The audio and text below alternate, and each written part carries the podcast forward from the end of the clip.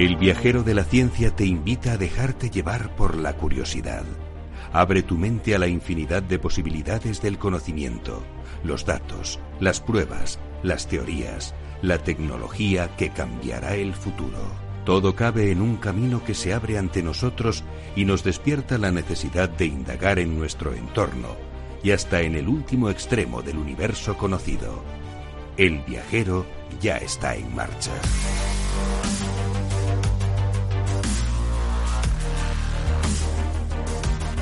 Hoy en el Viajero de la Ciencia vamos a estar mucho tiempo en el espacio porque vamos a hablar de la próxima misión de la NASA en la Luna, de las tormentas solares y también aquí en la Tierra porque nos vamos a acercar al Ártico a través de un concierto muy especial y de una exposición.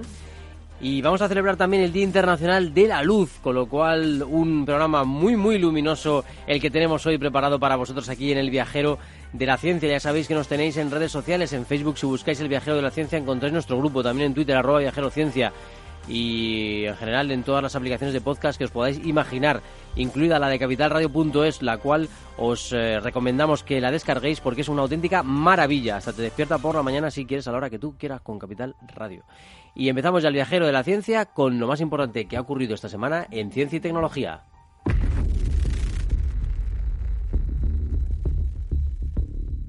El viajero de la ciencia, Carlos Alameda.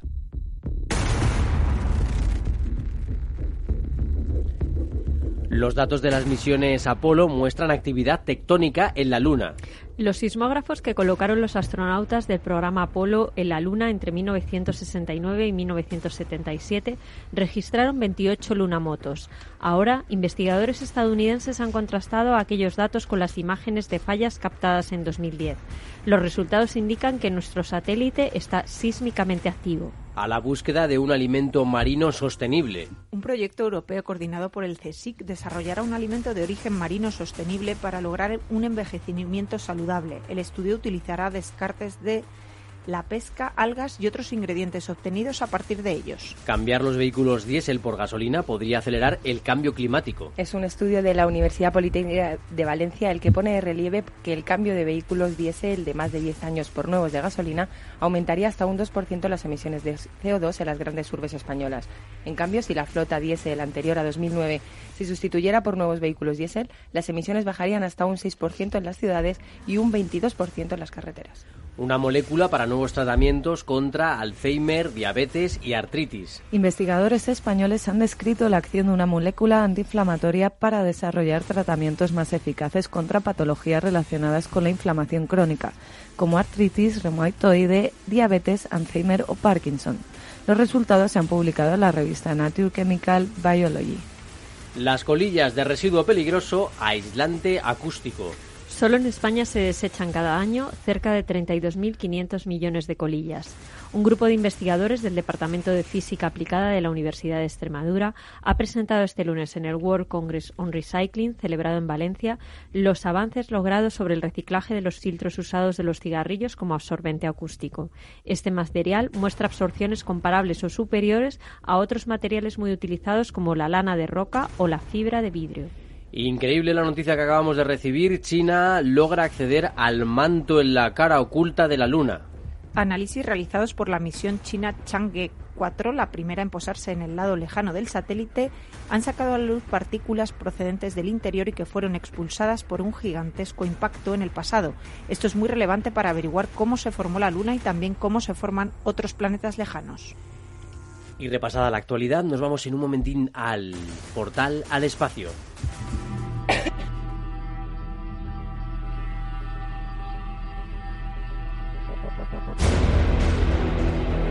Los confines del universo explorado aguardan la llegada de nuestras naves. Mientras tanto, muchos proyectos miran a la Tierra desde nuestros cielos para comunicarnos, predecir condiciones climáticas o de tráfico. Otros investigadores abren nuestros ojos hacia planetas cercanos, lejanos, similares a la Tierra o a galaxias desconocidas. Nuestro viajero de la ciencia se pone la escafandra y el traje espacial. Estamos en el portal al espacio.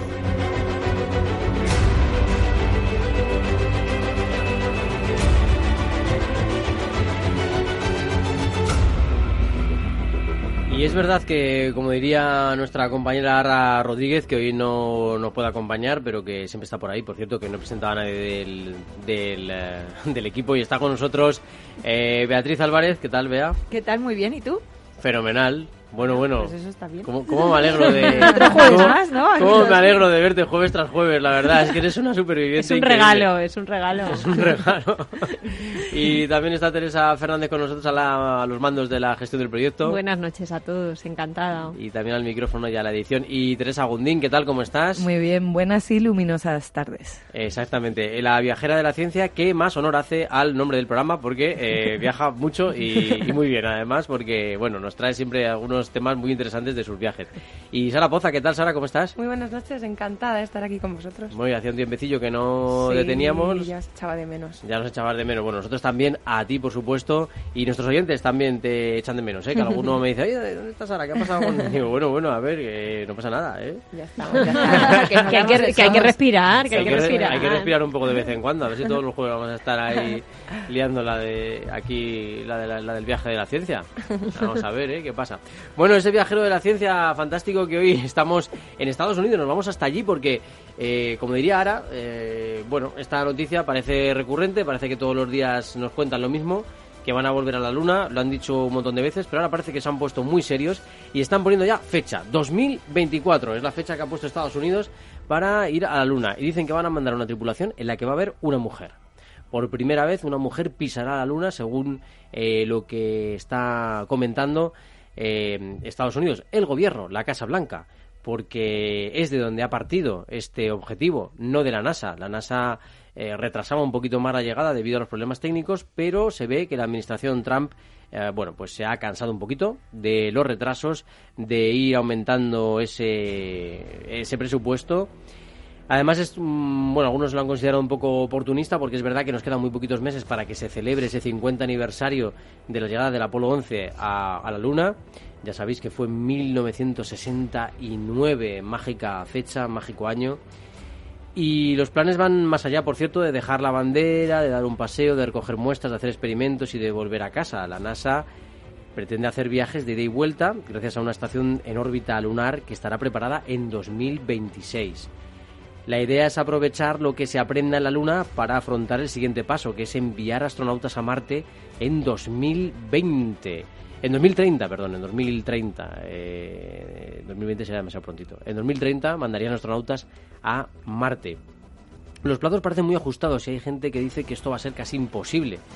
Eh, pero parece que Trump no va a renunciar a nada y dado su particular estilo negociador, ya le conocéis, ¿no?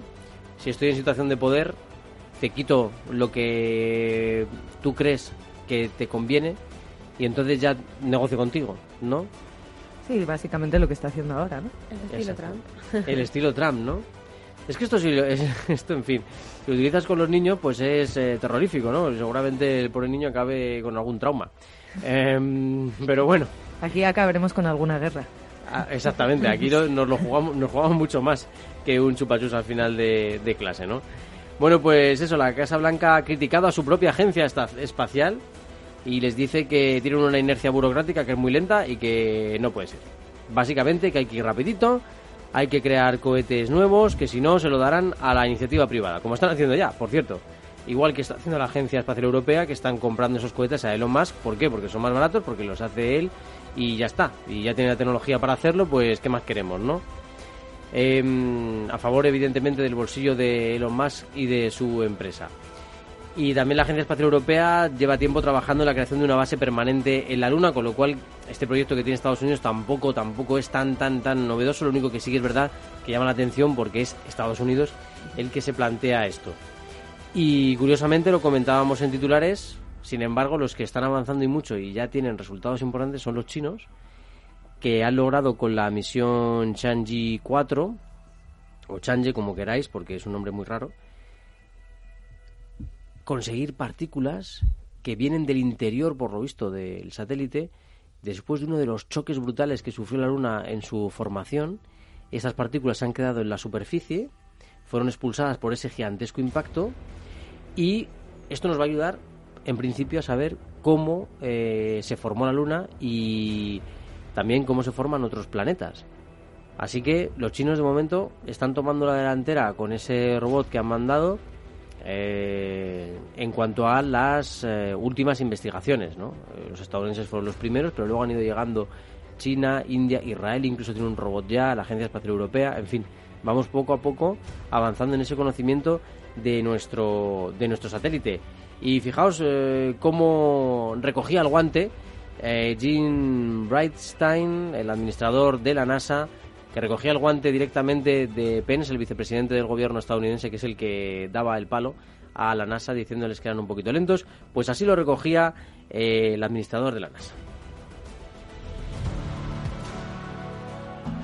Todo con música épica de fondo, por supuesto. The president has given our agency the bold charge to land the next man and the first woman on the lunar south pole by 2024. And now President Trump has extended his vote of confidence in our work with an amended budget request for fiscal year 2020.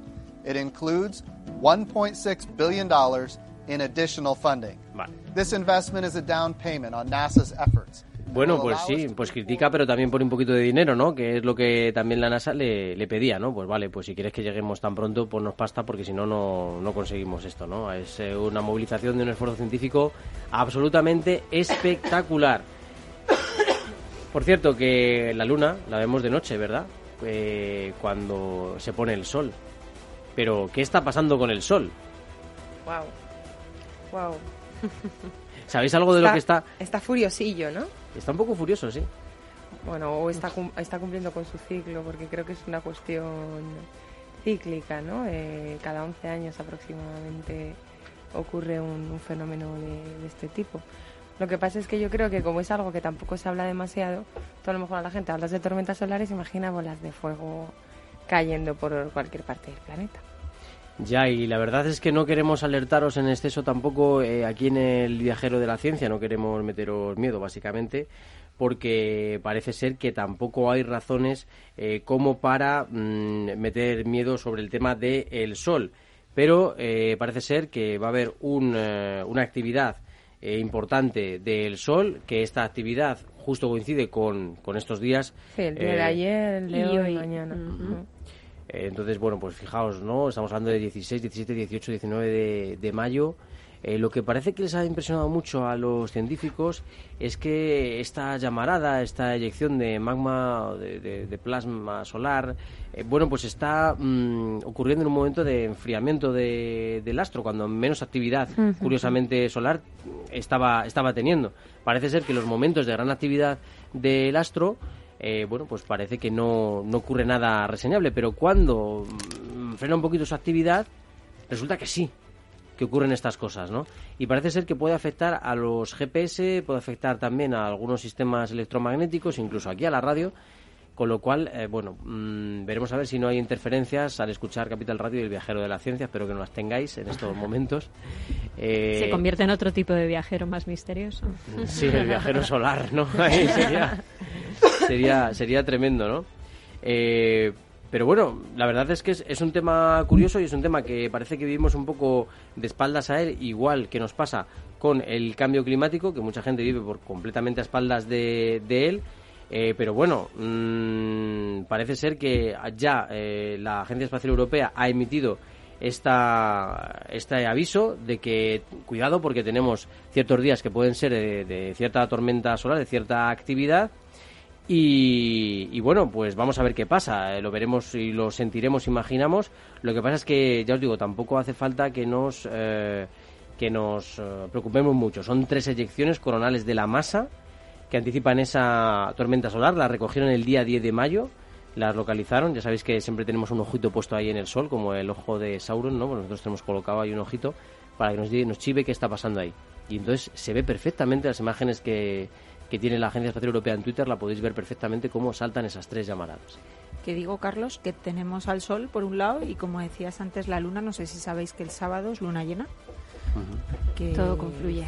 El fenómeno que, que coincida uno con otro, yo no quiero decir nada, pero sabéis lo que influye eso en la vida diaria de las personas. ¿Es bueno o es, es una mezcla explosiva. ¿Nos vamos a volver locos? No, hombre, no. Más de lo que estamos. Eh, y de todo esto, sabéis que hay, una, hay, un, hay algo bueno, la verdad, y realmente interesante, y es que las auroras boreales se desplazan un poquitudito más hacia el sur, lo cual hace que los eh, ciudadanos de Nueva York o de Michigan, nuestros eh, eh, ciudadanos de estadounidenses, puedan ver auroras boreales hasta en esas zonas, ¿no? Lo cual es realmente increíble y nos da una idea de la magnitud brutal del suceso. Recordaros que es la magnetosfera la que nos ayuda a que esas llamaradas solares no lleguen eh, con toda su potencia a la Tierra, eh, lo cual evidentemente probablemente hubiera acabado con la vida en la Tierra. No estaríamos aquí ninguno porque estaríamos tostaditos, ¿no? como, como unas patatas fritas en la sartén cuando se te pasa un poco el asunto de tiempo, pues igual. Entonces, bueno, eh, gracias Magnetosfera por ayudarnos y por querernos tanto. Eh, así que bueno, no es para preocuparse. Mm, de hecho, dicen que se van a notar más los efectos en Estados Unidos que en Europa, así que Al no hay final por en qué Estados preocuparse. Unidos siempre se nota todo más, no, no sé por qué. Porque Sí, no, sí. Hay un imán. Es que lo atraen con las películas, lo atraen. Y es la ley de la atracción, que ellos mismos mm, se atraen las cosas estas. ¿sabes? No sé yo si son las películas o es ahí el gobernante que tienen, no sé yo. Bueno, bueno, bueno. Pues se pone interesante el tema, ¿eh? Del espacio, la luna, el sol, eh, los astros de referencia de nuestra civilización humana que, bueno, nos, da, nos, dan, nos traen noticias y nos ayudan a comprender también mejor lo que está pasando en el mundo.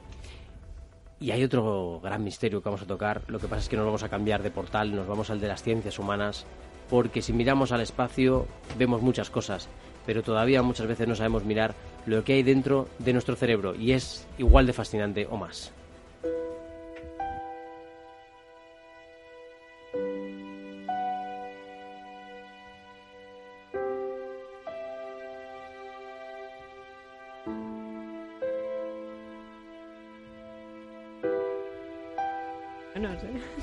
Pues ahí estamos, eh, nos están saludando ya en las redes sociales, nos saluda Ricardo, nos saluda también Loli, eh, hay gente también que nos saluda desde el gimnasio, que es un buen plan también, ¿eh?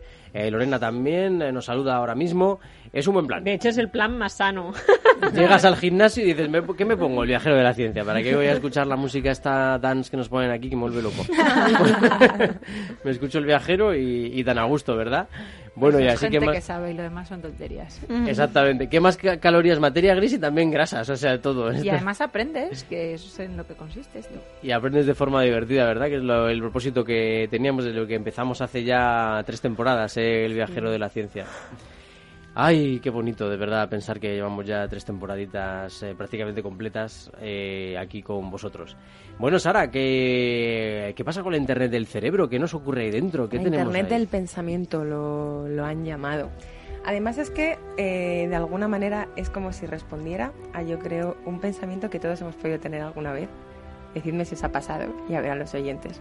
Yo creo que todos alguna vez hemos deseado poder de alguna manera materializar de forma instantánea lo que nos viene a la cabeza. Es decir, bien porque suponga una inspiración, que vas andando por la calle Seríamos ricos. y de pronto te viene un pensamiento. Instantáneamente. es genial, pues, pues ojo, ojo, entonces, ¿eh? Entonces, el, el poder plasmar lo que, lo que uno piensa de forma instantánea, a lo mejor sin tener que pararse de forma física y demás, siempre ha sido como algo que ha estado ahí, ¿no?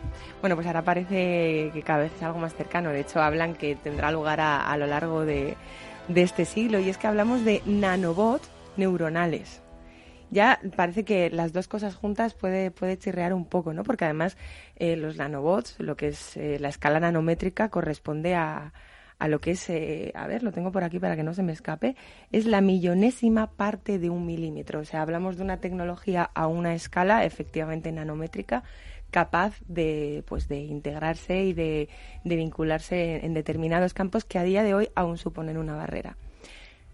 Vamos a, vamos a ello. Es como si tuviéramos entonces pequeños, eh, vamos, robots mínimos dentro de nuestro cerebro. Exacto, la idea es conseguir entrar en el campo de las neurociencias, que hasta ahora pues existe una, una barrera grande, pero se espera que la próxima generación de nanorobot incluya esa capacidad, esa posibilidad de ir solventando esas barreras que hasta ahora lo impiden y que pueda llegar a, instalarse.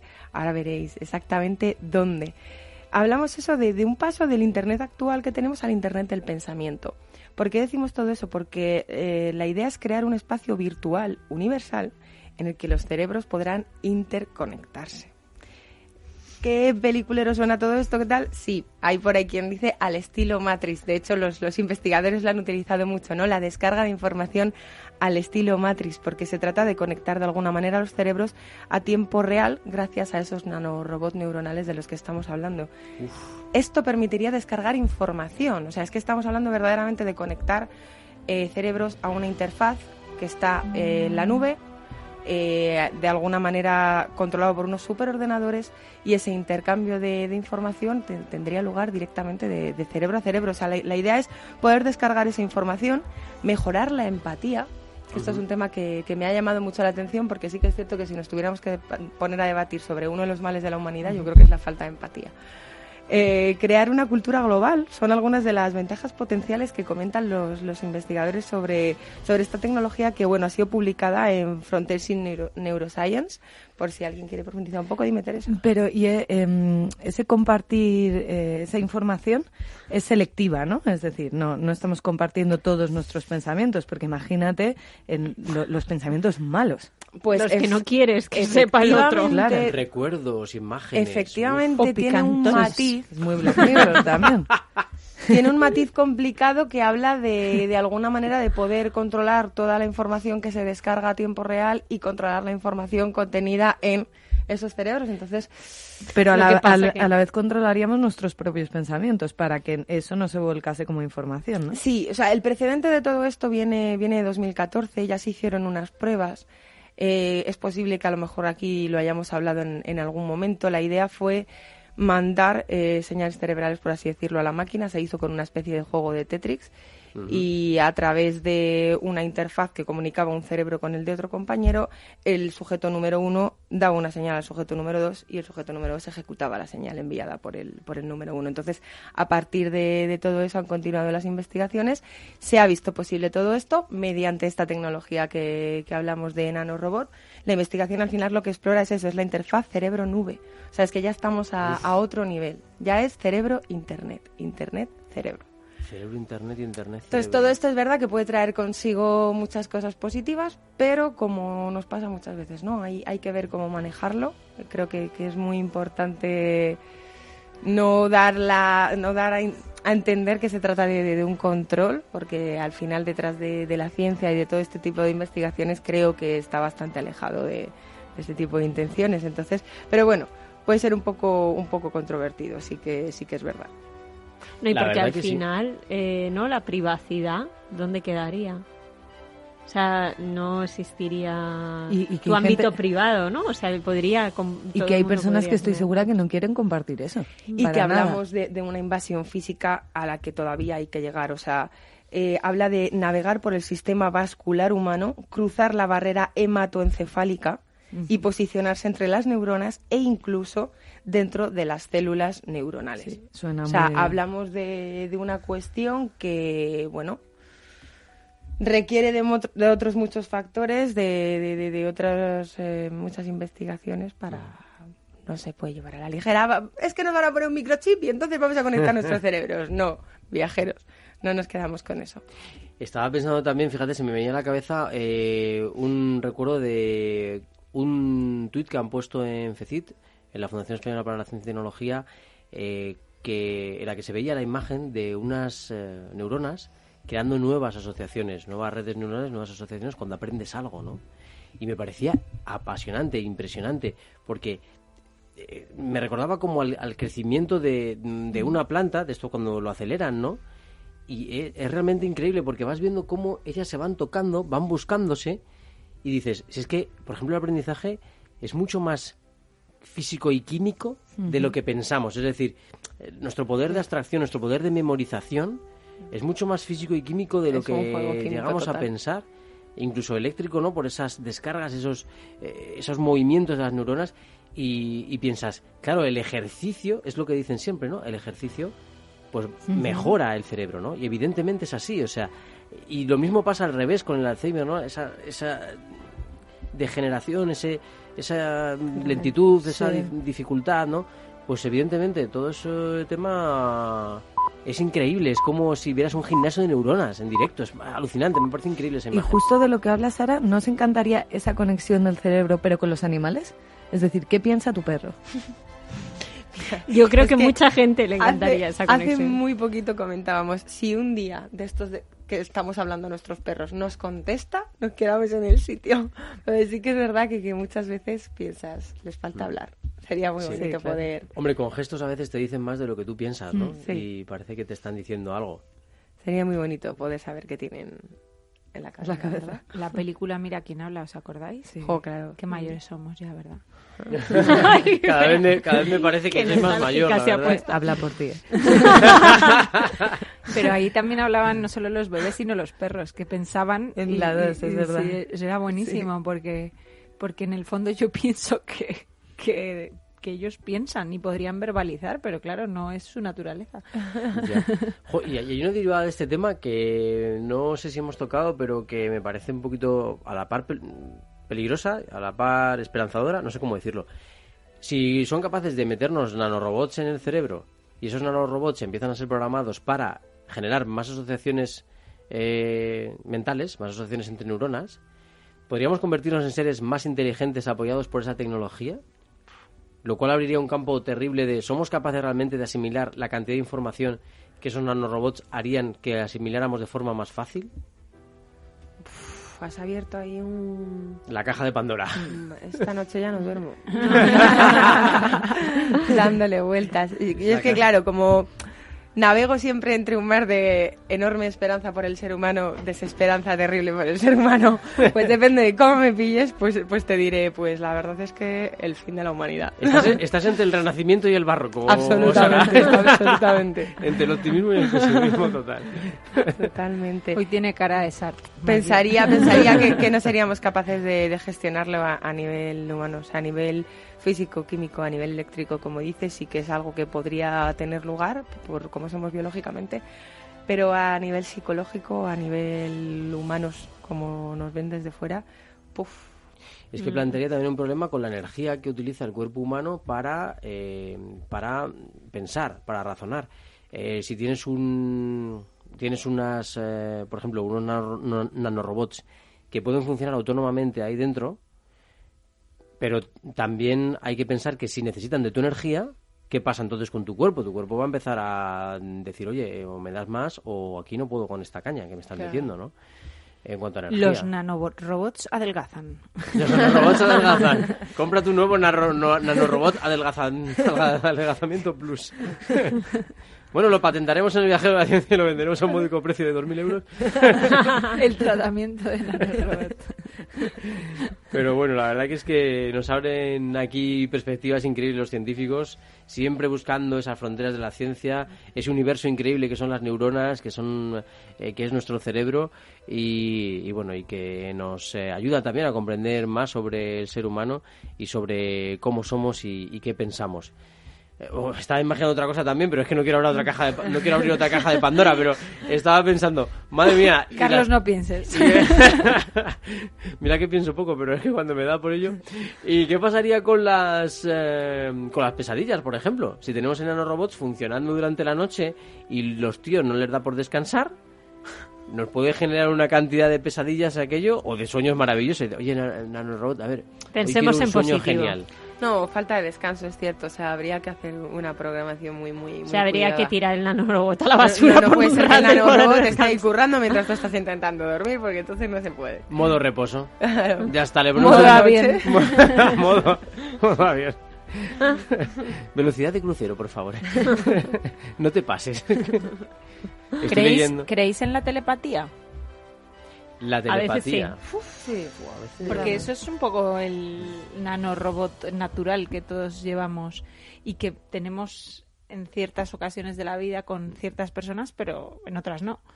O sea, esa conexión yo creo que de alguna forma ya existe, no de la forma que nos ha explicado Sara, Sara tan científica, pero sí, mm, no sé, es, esa energía que tenemos mental y que ahora mismo pues suena raro en un programa de ciencia sobre todo y no de pseudociencia. eh, bueno, pues contar eso, que en un momento dado puedas llegar a comunicarte con alguien eh, sin hablar. Pero hay, hay muchos investigadores que están estudiando este tema. Eh, por ejemplo, con el tema de los neandertales, se ha hablado mucho de que los neandertales, eh, al no tener una capacidad de habla igual que la nuestra, con la- el mismo tipo de, eh, de cuerdas vocales, el mismo tipo de cara, eh, que podrían haber mm, tenido algún tipo de capacidad psíquica para comunicarse entre ellos eh, es una ventana que se ha abierto, no quiere decir que sea cierto, simplemente es un, algo que se está estudiando. Eh, luego también se ha estudiado mucho la conexión entre eh, madre e hijo y entre hermanos. Eh, se empezó con el tema de los gemelos porque pues ya sabéis cómo somos los humanos, ¿no? Pues tenemos la superstición de, ah, como, como son iguales físicamente, igual también piensan igual. Entonces, claro, para hacer una selección así muy sencilla, pero los científicos empezaron a decir, ah, pues a lo mejor hay algo aquí, ¿no? Se empezó por eso y luego ya por vínculos familiares más sencillos. Y bueno, parece ser que algo hay. De hecho, alguna vez lo hemos experimentado todos, ¿no? cuando hay un factor eh, cuando hay un factor empático yo creo también y un factor a lo mejor de convivencia o sea yo creo que va a ser mucho más sencillo que haya una comunicación no verbal entre dos personas que tienen a lo mejor una convivencia o un conocimiento la una de la otra que con un desconocido Es, más que, más que esa convivencia es cuando dos personas hablan el mismo lenguaje. Entonces, en el fondo, cuando hablan el mismo lenguaje, no, no te hablo de inglés-español, hablo de, de la misma, de, de cómo funciona el cerebro, ¿no? Cuando hablas el mismo lenguaje cerebral, al final sabes lo que está pensando esa persona en determinados momentos y lo clavas y, y no hace falta que convivas diariamente con ella. Simplemente tenéis cierta conexión y, y sabes qué está pensando, sabes incluso cómo puede reaccionar. Y al revés, y hay gente con la que puedes vivir y no saber qué piensa. Exacto. Sí, sí, sí, totalmente. Totalmente. Que eres incapaz Totalmente. de leerles, claro. ¿Y no se ha pasado alguna vez con, con algún... Bueno, aquí tenemos dos hermanas, con lo cual tenemos aquí una, una potencia- ejemplo. un ejemplo increíble. Pero a mí a veces me ha pasado con mi hermano, de- sobre todo cuando éramos más jóvenes, que compartíamos muchos más espacios y muchas más horas juntos, ¿no? Y a veces eh, tenía la sensación como de que sabía lo que él estaba pensando ante una situación en particular y podía tener esa conexión de decir, sé lo que está pasando, ¿sabes? Y interpretar rápidamente lo que estaba sintiendo o lo que o él incluso saber lo que yo estaba pensando de una situación en particular y luego eh, Pero es- eso lo siente el hermano mayor. y luego la, ¿ah, sí? luego la típica broma de oye mm, luego la plan, típica mi hermana está en peligro, ¿a que sí? sí sí sí en ese plan eh y luego es la típica no sabes bromilla por qué, pero después lo sientes. de decirle oye oye tú estabas pensando esto sí sí sí yo estaba pensando lo mismo que tú tal y yo, fíjate O de hablar a ¿eh? la vez. Nunca os ha pasado de repente decir la misma frase, hablar a la vez. Eh, ese tipo de coincidencias que, que tienes conexión mental o y sabes leer a las personas. Teresa y Bea que hablan mucho, pues imagínate. bueno, ya, ya, bueno, ya nos contaréis, eh, ya nos eh, contaréis en general, en general, eh, todas cuando seáis madres, que es una de las cosas que yo como hombre tengo la pena de perderme, la lástima de perderme, que para una vida que tienes, pues eh, te pierdes la experiencia, ¿no? De, de poder engendrar a una persona con nueve meses en tu cuerpo y, y luego que salga y eh, tener esa conexión quizá eh, más vital, más profunda, ¿no? Que, bueno, como hombre evidentemente la vas a tener con tus hijos porque, porque son tus hijos, pero no es lo mismo, yo creo, no es lo mismo y es un tema que, bueno, pues naces hombre, pues ganas unas cosas, pero Pues te a ver pierdes si la otras muy ciencia evoluciona y empezáis a tenerlo vosotros. Sí. Y nosotras Teresa, tan Y felices. nosotras podemos elegir. Bueno, bueno, veo que veo que no hay muchas ganas, ¿eh? Aquí de Yo si de- queréis os puedo hacer un reportaje dentro de unos meses sobre este tema. Bueno, pues oye, no, no te digo yo que no, ¿eh? porque me parece súper interesante, de verdad, de verdad que sí. Oye, pues eh, vamos a pasar a un tema muy musical también, si os parece, porque de todo esto, de conexiones neuronales, de hermanos, de hijos, de capacidades telepáticas, no podríamos hablar si no tuviéramos nuestro maravilloso planeta Tierra. Ya contamos que está en peligro con ese informe de la ONU que nos habla de una catástrofe en cuanto a la biodiversidad, pero también estamos teniendo un, iba a decir veranito, pero bueno, sí, para el Ártico es un veranito, realmente. Un veranito en el Ártico que no nos esperábamos y que está haciendo que se pierda cada vez más hielo. Y lo vamos a hacer con musiquita porque, bueno, pues por ponerle un poquito de optimismo a un tema que realmente pues es tremendo.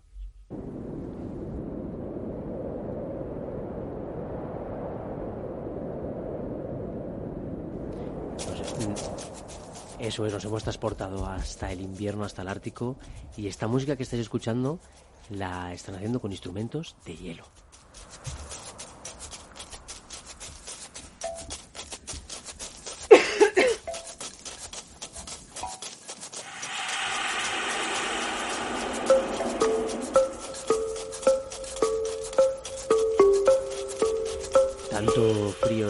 Pasando aquí en el Ártico que Sara se nos ha constipado, la pobre.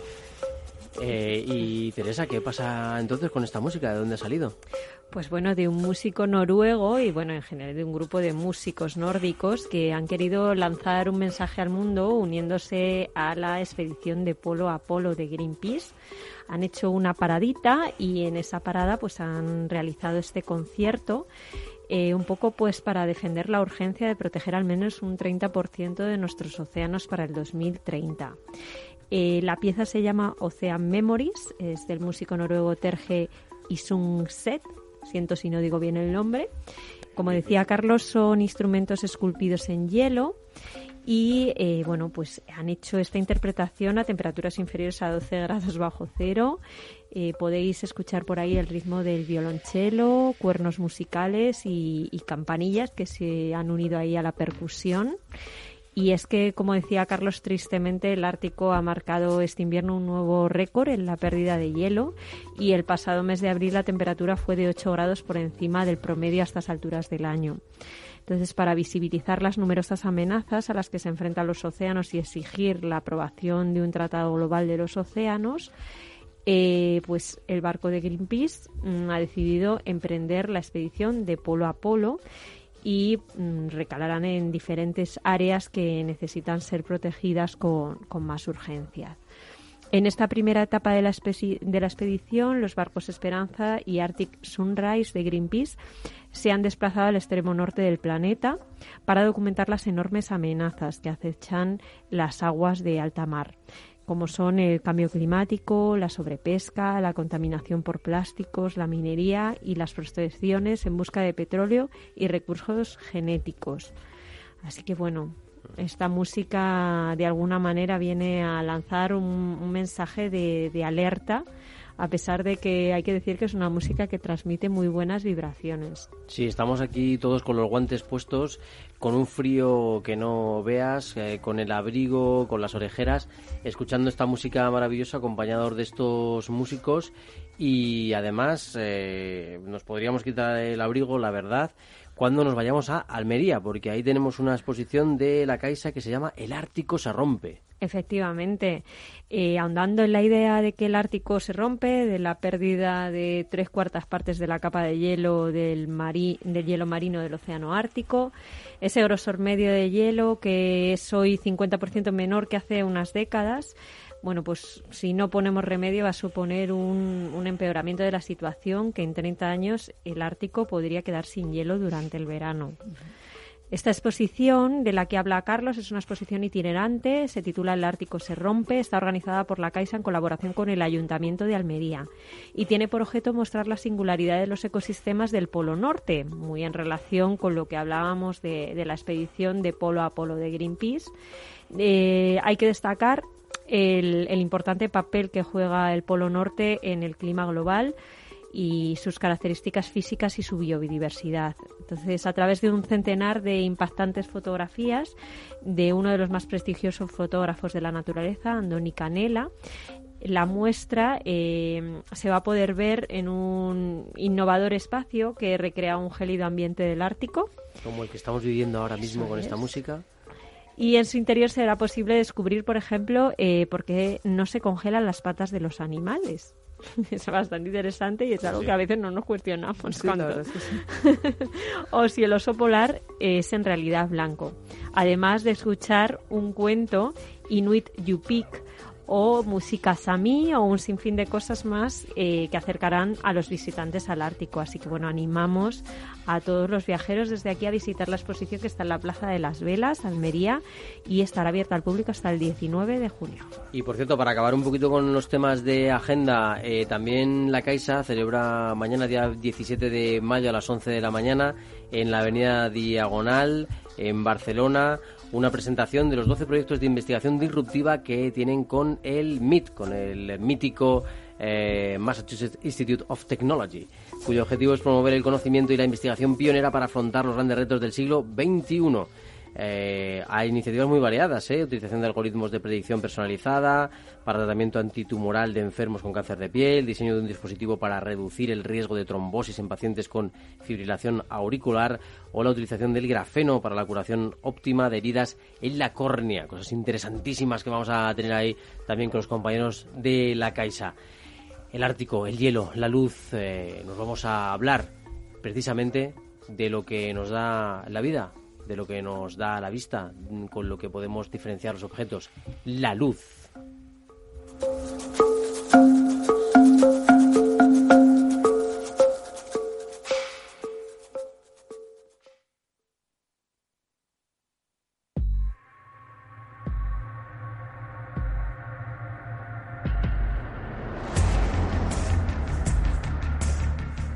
Entramos en el portal a la tecnología un mundo de bits, datos, cables, antenas, biónica, inteligencia artificial y realidad virtual. Un mundo dominado por impulsos electrónicos creados por el ser humano para mejorar la vida en el planeta.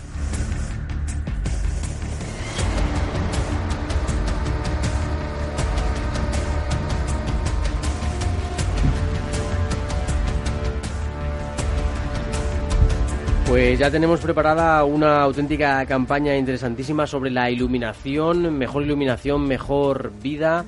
Eh, bueno, aquí el tema de la iluminación tiene unas cuantas vertientes que nos interesan muchísimo en el programa. Una de ellas es la ecología, hacer más con menos, es decir, poder iluminar mejor con menos energía.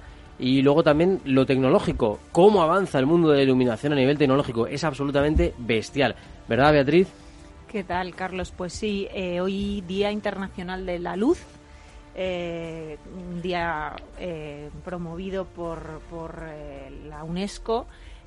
bueno, pues aquí tenemos en España la patronal de iluminación, Anfalum, que reúne a todos los fabricantes de aparatos de alumbrado, tanto interior como, como exterior. Entonces, bueno, pues ellos nos recuerdan una campaña hoy con motivo, con motivo de este día, una campaña que promueve eh, la Federación Europea de Iluminación, que es Lighting Europe, que se llama, como has dicho bien, Better Lighting for a Better Life, es decir, una mejor iluminación para una mejor vida. ¿A qué nos referimos eh, con esto? Bueno, pues eh, recordamos eh, a nuestros oyentes que la iluminación se da de dos tipos, de forma natural, a través de nuestro gran astro, el Sol, que bueno, por, tormentas o no que tengan, pero el Sol es el que nos da la vida, efectivamente, y luego también por la luz artificial. Es curioso, pero, pero hay estudios ya que dicen que, que de aquí a 2020 el más del 80% de nuestras vidas se va, se va mm, a desarrollar dentro de edificios. Es decir, eh, es eh, fundamental que seamos conscientes de la importancia que tiene la luz artificial en, en, nuestro entorno. Es decir, hay veces pues que desde cuando te compras una casa, pues a mí me gusta, por ejemplo, personalmente, que tengan que tengan buena luz eh, eh, natural, pero a veces no es posible y tienen pues pocas ventanitas, tal. Tienes que iluminar bien tu, tu hogar, porque no sabéis la cantidad de estudios que están saliendo desde hace años eh, que corroboran lo que influye la iluminación, no solamente en el estado físico de las personas, sino en, también en el estado mental, psicológico. Eh, Sabéis lo que son los ciclos circadianos. Creo que en este programa, Carlos, si recordáis, en alguna ocasión hemos hablado de ellos. Em, son ciclos naturales del ser humano que, bueno, pues desde que te levantas hasta que te acuestas, cómo influye la luz en, tu vida, ¿no? Ya te digo, de forma física y de forma eh, psicológica. Em, no es lo mismo levantarte a oscuras y estar cinco horas oscuras hasta que eh, despiertas que despertarte con una iluminación eh, adecuada, en, en una, digamos, aumento progresivo, en un color progresivo, ahora con todo el tema de, del LED, eh, somos capaces, la tecnología de la iluminación es capaz de modificar el color de la luz. Antes teníamos las típicas bombillas amarillas que decíamos y la luz blanca, ¿no? Que es más de, hospital. de hospital. Eso, sí. la luz de hospital. Exacto. Que es que, uf. Bueno, pues se ha avanzado pereza, ¿no? Este, en este sector, en este eh, ámbito de las, ciencias también industriales, que, mm, que efectivamente Lighting Europe, esta federación europea, eh, quiere recordar al consumidor de forma directa eh, pues unos mensajes que durante todo el año 2019 va, va a ir recordando a través de sus diferentes asociaciones en los diferentes países de la Unión Europea y hoy os hemos traído algunos de ellos que Teresa nos, nos pasa a recordar. Vale, pues el primero de ellos es que el 97% de los edificios de la Unión Europea necesita ser renovados. Entonces, antes de que se pueda mejorar el bienestar y la productividad de las personas que viven en el, en el interior, estos edificios deben ser mejorados con las últimas tecnologías HCL. ¿Vale? Este es uno de los mensajes y una de las prioridades que ahora se ponen sobre la mesa. El segundo es que la iluminación conduce a un mayor aumento en el rendimiento de la fluidez en la lectura oral. El tercero es que una buena iluminación en las residencias de ancianos mejora el sueño, el estado de ánimo y el comportamiento de los pacientes que padecen la enfermedad de Alzheimer. Enfermeras de dos hospitales daneses han reafirmado que evitar el espectro de luz azul por la noche puede ayudar con el sueño. Esto es completamente verdad. Y, y además que es que, que es tremendo, ¿eh? porque estamos teniendo campañas importantes. Ya he visto en los medios dos o tres campañas sobre el tema de irse a dormir con el móvil. Es eh, una mala combinación, la verdad, porque el cerebro recibe la señal de que es de día. Por tanto, el ciclo circadiano mm, se trastoca. Y lo mismo sucede con las televisiones, ahora las televisiones de última generación, porque cada vez acostumbramos más a dormirnos con las series, con la televisión. Ahora estas tecnologías sí que están incorporando eh, filtro de luz azul para eh, que no nos afecte en el sueño. Bueno, otro de los mensajes que es que un indicador SMART de un edificio no trata solo de lograr un ahorro de energía, sino que también ayuda a las personas que se encuentran dentro de un edificio a sentirse y trabajar mejor. No sé si os ha pasado alguna vez que os ha tocado trabajar en un puesto de trabajo donde la iluminación era horrible. Sí, sí. De hecho, la luz de día es eh, fantástica, se puede trabajar súper bien, más si tienes árboles, etcétera, tienes un edificio bien iluminado, pero con luz artificial en sitios eh, muy oscuros, eh, como que baja el rendimiento, ¿no? Baja tu sensación también de, de estar trabajando en un entorno agradable. Además, también se ha demostrado que la exposición a la luz del día reduce la duración media de la estancia hospitalaria, es decir, es más corta, entre el 14 y el 41% en las habitaciones del sureste en comparación con las habitaciones del noreste. Es decir, se- También está comprobado. Es decir, hay estudios que, que influye en la recuperación. Sí, que claro que esto a lo mejor es un poco peligroso decirlo aquí en la radio porque ahora todo el mundo que ingrese en un hospital va a querer irse a las la ventana. salas. no, es eh, mm, broma entre comillas porque realmente tiene, tiene influencia eh, en, y lo dicen los médicos en el, en el estado de la recuperación de los pacientes. Es decir, lo que decía Teresa de, de entrar a una sala y decir, uy, qué luz más chirriante, no me apetece ni, pues eso, en una tienda ni consumir, ni en un restaurante quedarme, ni en una escuela estudiar.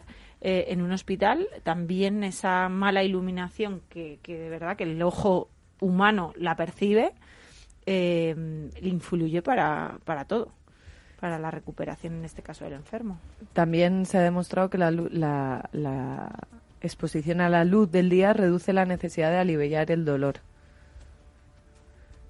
La luz, ahora os lanzo una pregunta, ¿no? Eh, ¿La luz es el factor externo más potente para regular nuestros ritmos circadianos? Entonces, ¿qué dice? Que utilice luz blanca brillante particularmente temprano por la mañana. Exacto, lo que hablábamos antes, es decir, los diferentes eh, tonos de luz eh, van a hacer que nuestro desarrollo del día sea mejor. Por ejemplo, ¿qué, ¿cómo querríais una luz después de comer?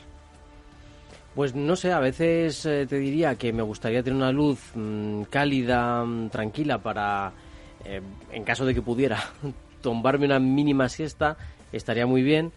Eh, y otras veces te diría, pues mira, necesito despertar y necesito una luz que, que sea natural, pero que, que, me haga sentirme, venga, que hay que seguir, ¿no? Que hay que ir a por la tarde. Entonces eh, viajaría entre esas dos opciones. En el fondo por la mañana lo ideal es que haya salud de la calle, eh, pues eso, blanca, bonita, hasta nosotras las mujeres que nos podamos maquillar bien, ¿no? Con, con esa luz. Eh, luego lo que tú dices, por ejemplo, a mí me pasa que cuando quedo con gente o quiero estar en un modo social, me gusta también la luz un poco tenue, ¿no? Que incite a que hables, a que... Claro, que tampoco estés viendo absolutamente mm, perfectamente la cara de la persona con la que estás hablando, ¿no? Que, que haya esa parte de conversación. Pues Teresa, eso los eh, diseñadores hoy de proyectos de iluminación lo tienen muy en cuenta. Yo soy la primera que no aguanto, por ejemplo, en mi propia casa, luces directas. Sí. Mm. Eh, me deslumbran, no sé si porque llevo lentillas o porque realmente me parece más bella la, los espacios, mm, la iluminación indirecta. Mm. Me parece más bonita, eh, más agradable. eh, Y, las- le- y la persona se siente también más cómoda y si se siente más cómoda va a poder tener una conversación mucho más cómoda. Si al final le está dando la luz en la cara y esa persona en ese momento está insegura porque, oye, hoy tiene muchas ojeras, lo que sea, eh, en el fondo va a estar mucho más incómoda. Eh, yo imagino que esto nos lo irán introduciendo poco a poco las diferentes marcas de muebles, etcétera, etcétera, pero a lo mejor habría que hacer una mini guía para cómo transformar en tu casa tu iluminación por luces indirectas. Quiero decir, eh, por ejemplo, todo el mundo pues en su habitación, ¿no? Oye, pues ¿cómo lo harías? Eh, yo, por ejemplo, mm, os confieso, me siento perdido. O sea, no sabría cómo hacerlo ahora mismo. No sabría cómo conseguir luces indirectas en, en, una, en una habitación, ¿no? Para que fuera más agradable. Y a lo mejor habría que hacer una pequeña guía o algo, ¿no? Sí, existe, de hecho, Anfalum eh, ha publicado una guía del uso de, de la tecnología LED, porque como ahora se ha tendido desde hace unos años ya a que todo le llaman el, el proceso de ledificación, o sea que imagínate, eh, ya no existen como tal proyectos de iluminación con bombillas halógenas. Hablamos de, de una tecnología tan novedosa como es el LED que se puede regular, se puede regular la intensidad, el color, eh, el ahorro energético es muchísimo mayor, hasta 10 veces mayor, es decir, a través de, de estas nuevas tecnologías de la iluminación, eh, bueno, pues hay una guía, ya te digo, que, que podéis descargar. Eh, bueno, para el buen uso del LED, para saber utilizar eh, los LED adecuados y no los LED que compramos por ahí sin ningún tipo de normativa y certificación, sino de, mm, de fabricantes, digamos, de confianza. Y efectivamente, Carlos, eso nos va a influir en, en todo en, en nuestra vida diaria. Bueno, qué maravilla, siempre nos gusta hablar de la luz en este programa. Hoy hemos tenido muchísima luz, os hemos hablado de esa expedición que Estados Unidos está planeando para 2024 hacia la Luna, os hemos hablado también de las tormentas solares, de ese momento de cierta actividad que vamos a vivir eh, durante este, esta semana, este fin de semana. Eh, también nos hemos hablado del Ártico, de esa luz de- del hielo que se va apagando poco a poco debido a nuestra actividad humana que está eh, cargándose poco a poco nuestro, nuestra biodiversidad y nuestro planeta. Y también nos hemos hablado de esa luz neuronal que eh, producimos también con nuestros pensamientos, ideas y sueños. Y por supuesto también de el día de la luz, de lo importante que es en nuestro día a día mantener esos ciclos circadianos. Ya sabéis que nos podéis encontrar en Facebook, en el Viajero de la Ciencia, en Twitter, arroba Viajero Ciencia, nos podéis escribir siempre que queráis, eh, eh, podéis vernos en capitalradio.es y en las aplicaciones favoritas para descargar podcast. Además nos podéis enviar audios de WhatsApp, que no os animáis, ¿eh? Al 687-050-600.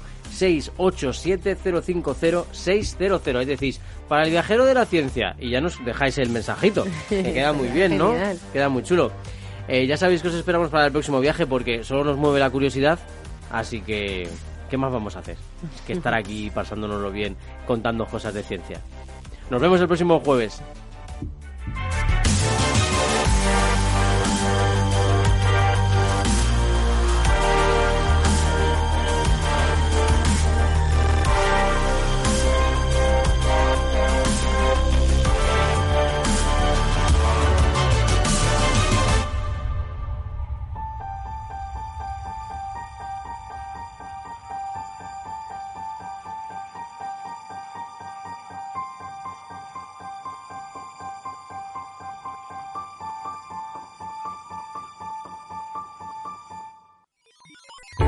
Los robots escuchamos Capital Radio.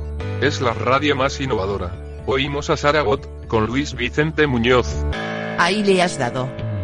Esto es Capital Radio. Di que nos escuchas.